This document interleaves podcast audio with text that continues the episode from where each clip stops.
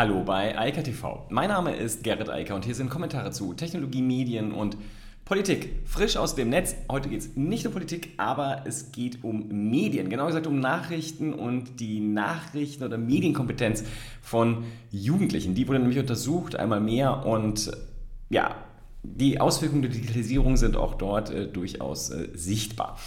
Dann geht es einmal mehr um das Facebook-Aufsichtsgremium. Die haben einmal den, zu, den ersten, ähm, der kommt demnächst quartalsweise, Transparenzbericht vorgelegt, was sie da so tun und was das für Ergebnisse dann vor allem bei Facebook hat. Also welche Auswirkungen dieses Aufsichtsratsgremium dann eigentlich tatsächlich hat.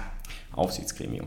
Und dann gibt es eine neue Firma, die heißt TBD. Niemand weiß so genau, was dahinter steckt, aber es ist eine, die nächste Krypto-Tochter, in diesem Fall von Square. Also ähm, Jack Dorsey hat das so ein bisschen auch kryptisch angekündigt, was da kommt. Ich glaube, es ist einfach nur ein interessantes neues Fintech und eine offene Plattform für andere. Und dann gibt es auch Neues zu Kryptowährungen von PayPal, denn da darf man jetzt deutlich breiter mit Kryptowährungen handeln, als es bisher möglich war. Worum geht es beim Thema Use the News? So heißt nämlich das äh, Projekt und da steckt schon so ein bisschen der Aufruf drin, aber gut. Ähm, jedenfalls wurde einmal mehr wissenschaftlich untersucht, was Jugendliche so mit Nachrichten machen und wie vor allem die Informationsorientierung und die Informiertheit so als Resultat bei Jugendlichen dann aussieht.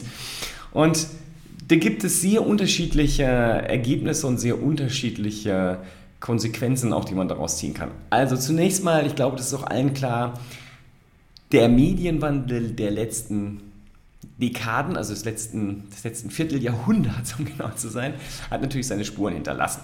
Und ganz konkret heißt es vor allem, es gibt auch immer weniger äh, klassische Nachrichtenangebote. Damit kommen, glaube ich, auch viele in der Forschung nicht so ganz klar.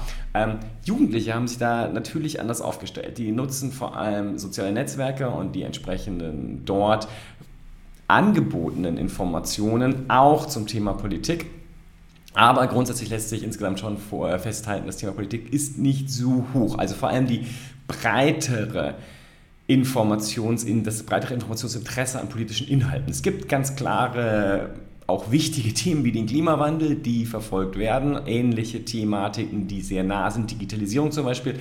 Da liegt ein Fokus drauf, aber das gesamtpolitische Geschäft ist eher uninteressant. Ähm, also da besteht erstmal gar kein großes Informationsinteresse. So, und dann stellt sich halt die Frage, wie informieren sich denn die Jugendlichen und auch jüngeren Erwachsenen ähm, dann mit dem Netz und darüber hinaus? Und da ist erstmal die eine Sache, aber das wissen auch alle, die klassischen Medien, also vor allem die Printtitel, sterben seit Jahrzehnten dahin. Also, das war schon so, als ich noch jugendlich war. Und da hat sich auch nicht viel dran geändert. Das hat auch nicht so viel mit dem äh, Internet übrigens zu tun. Das wird heute immer als der Buhmann hingestellt. Tatsächlich waren das vor allem die elektronischen Medien. Also der Rundfunk, sprich das Fernsehen, das Privatfernsehen, was dafür gesorgt hat, dass die Leute keine Bildzeitung mehr lesen, sondern jetzt RTL News gucken. Sozusagen das Gleiche, nur in Bewegtbild.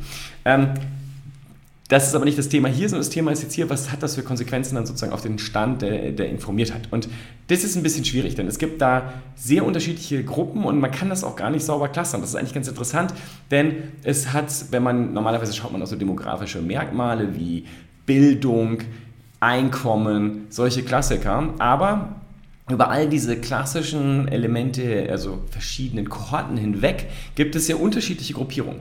Was man feststellen kann, ist, es gibt auf der einen Seite Jugendliche, die sehr, sehr interessiert sind an Informationen und sich auch sehr intensiv mit Informationen beschäftigen. Und das bedeutet sowohl im Netz als auch, denn die klassischen Medien sind ja im Netz, mit den digital verfügbaren Medienangeboten. Ein Problem dabei ist, immer mehr Zeitungen haben eine Paywall. Das heißt, äh, der klassische Journalist ist auch gar nicht erreichbar für den Jugendlichen, der sich halt nicht bei zehn Tageszeitungen im Netz irgendein Abonnement gönnen kann, ähm, auch wenn es da Schüler- und Studentenversionen gibt. Und dann passiert es halt nicht. Dann haben die ja gar keinen Zugriff darauf. Ergo lesen sie andere Medien. Nichtsdestotrotz, wenn man dann schaut, was da so an Informationsstand da ist, die, die das machen und sich informieren, aktiv informieren, also informiert sind, äh, also informiert, ein Informiertheitsinteresse haben, die sind doch sehr gut informiert. Und das kriegen sie auch übers Netz hin. Also wenn man den Fragen stellt zu dem, was so passiert, dann kriegen sie da die relevanten Informationen auch zugespielt, teilweise auch beiläufig, also en passant, also ohne das direkt zu suchen. Das Problem sind aber die anderen. Und wie gesagt, es lässt sich nicht so in Kohorten ganz klar festmachen bei denen das nicht so ist.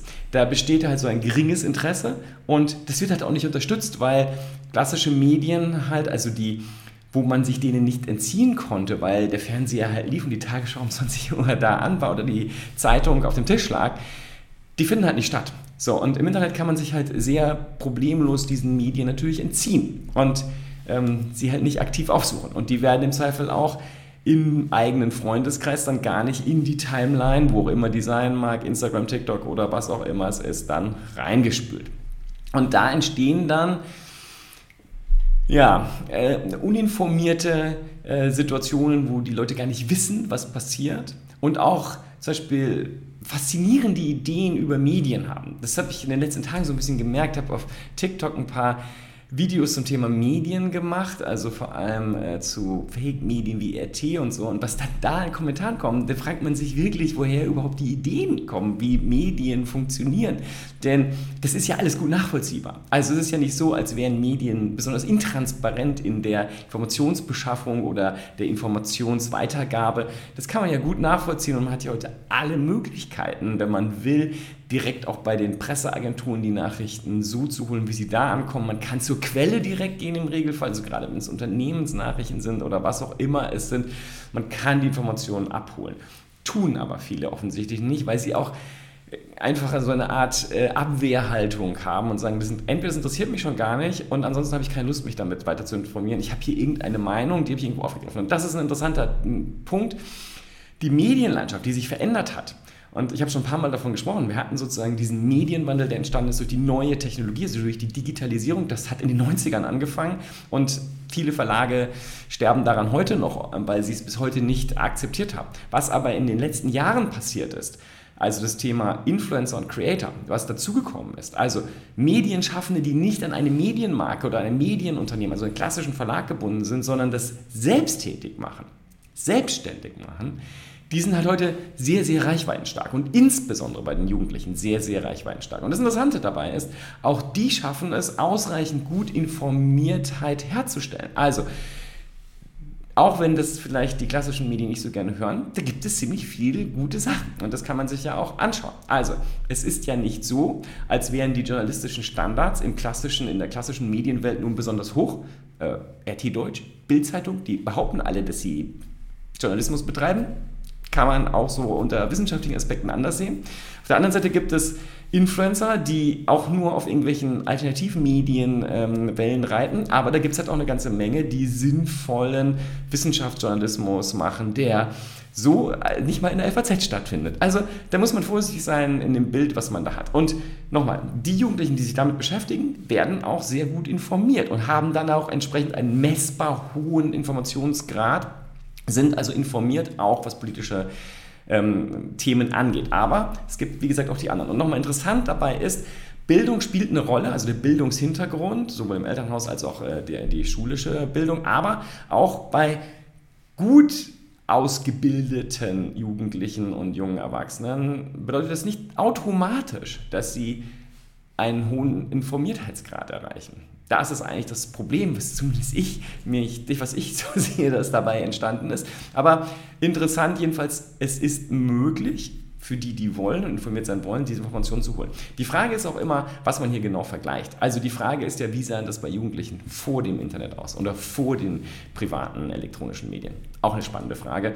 Äh, Gibt es bestimmt auch äh, spannende Studien zu, die ich jetzt gerade zumindest nicht äh, kenne, aber ähm, ein spannendes Feld zumindest da mal den Vergleich ranzuziehen. Denn ich glaube, da wird immer zu leicht etwas äh, schlecht geredet und auch zu wenig Verständnis gegenüber den neuen Medien, also diesem neuen Medienwandel, der gerade stattfindet, sowohl in den Geschäftsmodellen als auch in der Art und Weise, wie Informationen produziert und weitergegeben werden.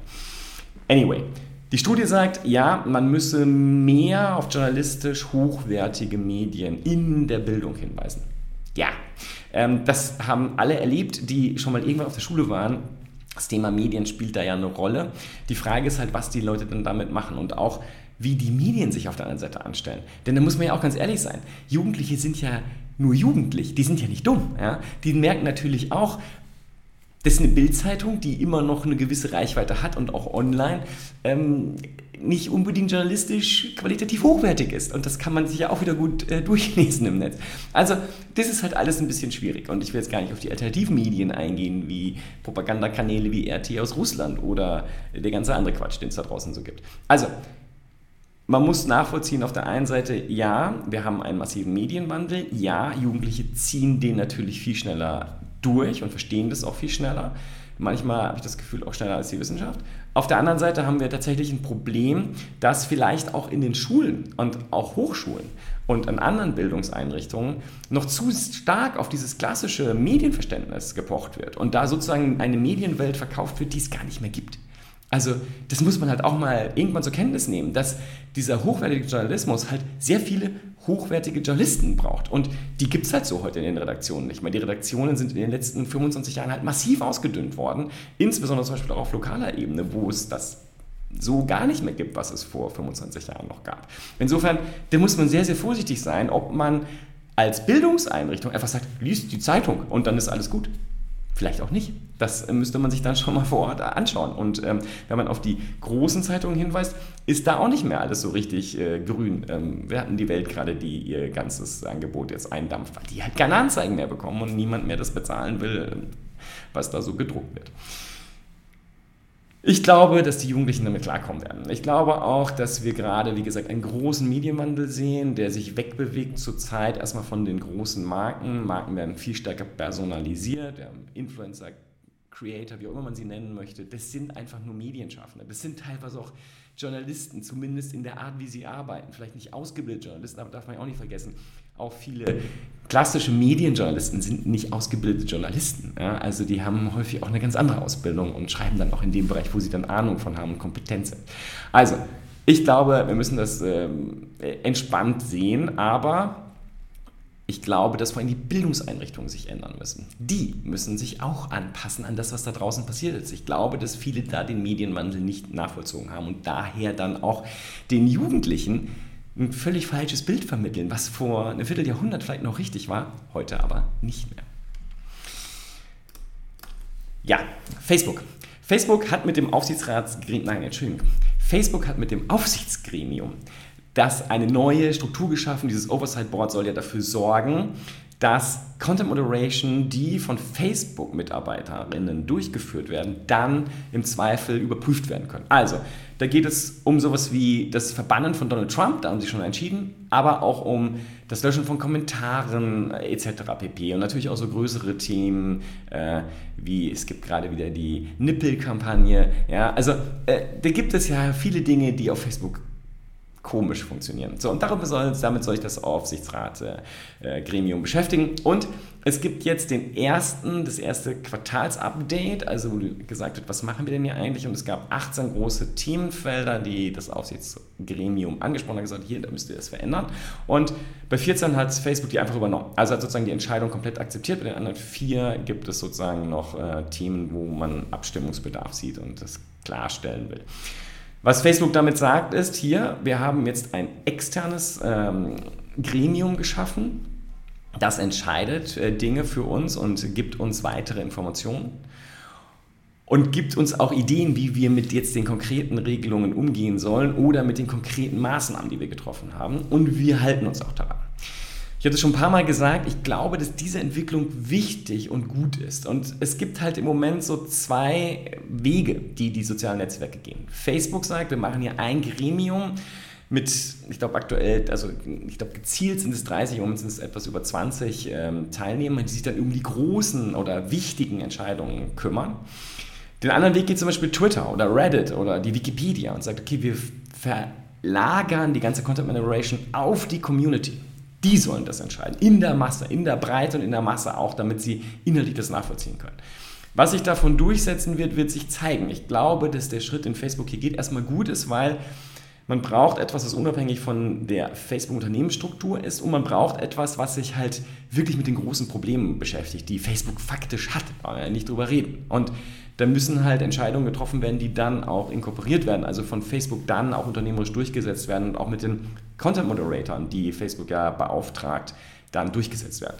Ich glaube, das ist ein guter Weg und wir werden in ein, zwei Jahren wissen, was da der richtige Weg ist und wie das dann umgestellt werden kann. Meine persönliche Einschätzung, habe ich auch ein paar Mal gesagt, ist, ich glaube, dass der Weg, den die Wikipedia seit Jahrzehnten geht und den Twitter und jetzt neuerdings geht, den Reddit schon auch schon seit vielen Jahren geht, wahrscheinlich sehr nachhaltig sein wird. Ich glaube, dass die Community stärker integriert werden muss. Nichtsdestotrotz spricht nichts dagegen, gerade für extreme Fälle oder für besondere Fälle, für Fälle mit besonderer Reichweite und besonderen Ausmaßen, ein externes Gremium zu haben, was klein ist und sich genau damit beschäftigt und dann auch Entscheidungen treffen kann, wenn dann die sozialen Netzwerke das akzeptieren, in diesem Fall Facebook. Noch zwei kurze Nachrichten zum Thema Kryptowährungen. Da passieren ja weiterhin Dinge und hier geht es nicht nur um Währungen, sondern auch um Kryptographie per se. Square, also eine der Firmen, wo Jack Dorsey CEO ist, hat eine Tochterfirma gegründet, die heißt äh, TBD. Ähm, wir wissen noch nicht, was das heißt, heißt das eigentlich, aber wir werden sehen. So, und was sie machen ist, eigentlich ist es ein Fintech oder es soll Fintechs unterstützen, Open Source, und sie wollen dezentralisierte Finanzdienstleistungen für Dritte anbieten. Dorsey spielt ja schon die ganze Zeit mit den Kryptowährungen und ist da auch sehr stark involviert und will offensichtlich diesen Teil auch aus Square rauspacken, sonst hätte er dafür kein neues Unternehmen gegründet oder Square ein neues Unternehmen gründen lassen. Das ist halt auch etwas, eine Plattform zu schaffen, die dann Dritte benutzen können. Ist ja immer schwierig, wenn man das sozusagen mit einem eigenen Fintech macht, was Square ist, wobei die natürlich schon ein bisschen größer sind als ein Startup. Aber ich glaube, dass ähm, hier wirklich das Interesse besteht, die, diesen ganzen Bereich der Kryptowährung, Bitcoin etc. auch wirklich zu elaborieren und zu gucken, was da überhaupt möglich ist. Und vielleicht sagt man auch, wir sehen Anwendungsfälle für uns, darum kümmern wir uns. Äh, man kann auf Square halt Kryptowährung handeln, wir bringen jetzt eine Hardware-Wallet, aber wir wissen auch, dass das Potenzial viel größer ist und dass es bei der ganzen Thematik um viele andere Themen geht, die wir gar nicht abdenken können, wo wir dritten Möglichkeiten bieten müssen, das dann zu machen. Und ich glaube, dass genau das das Ziel ist. Und das klingt für mich auch vernünftig. Wie sich das dann ausgestaltet, werden wir sicherlich erfahren. Aber da gibt es ja auch auf Twitter eine ganze Menge. Also auch da gibt es ja noch keine Tochterfirma, aber so ein Team, was sich mit dem Thema beschäftigt. Also äh, sozusagen das soziale Netzwerk neu zu bauen. Und ich glaube auch, dass Jack Dorsey da ganz ernsthaft, also sozusagen Inkubatoren in der eigenen Unternehmung gründet oder zumindest zugeordnet, um das Thema vorwärts zu treiben. Geld hat er genug, warum also auch nicht? Ja, und PayPal äh, senkt bzw. erhöht die äh, Einkauflimits für Kryptowährungen. Und zwar werden die verfünffacht. Man kann jetzt pro Woche nicht mehr nur noch mit 20.000 Dollar handeln, sondern mit bis zu 100.000 Dollar. Und dieses 50.000 Dollar auf das Gesamtjahr Limit wird komplett entsorgt. PayPal hat angefangen, wie Square, halt auch mit Kryptowährungen zu handeln, beziehungsweise die eigenen Nutzer Kryptowährungen handeln zu lassen. Ähm, da es ein Börsenunternehmen, beides Börsenunter äh, börsenregulierte Unternehmen sind, müssen sie natürlich ähm, da auch für ein bisschen Backup sorgen. Und insofern waren die Limits am Anfang vielleicht und sicherlich sinnvoll und sind das in diesem Umfang auch noch, aber jetzt sind sie halt so hoch, dass ähm, ich glaube, die Unlimitierung, äh, die Nicht-Limitiertheit dann auch nicht mehr so weit weg ist. Jedenfalls wieder ein wichtiger Schritt, um das ganze Thema Kryptowährung zu normalisieren und weiter in die Hände des Gesamtmarktes zu legen. Und ich bin gespannt, wie sich das weiterentwickelt. In diesem Sinne, ich wünsche ein schönes Wochenende und wir hören uns am Montag. Bis dann. Ciao, ciao. Das war Eika TV frisch aus dem Netz. Unter eika.tv findet sich der Livestream auf YouTube. Via eika.media können weiterführende Links abgerufen werden. Und auf eika.digital gibt es eine Vielzahl von Kontaktmöglichkeiten.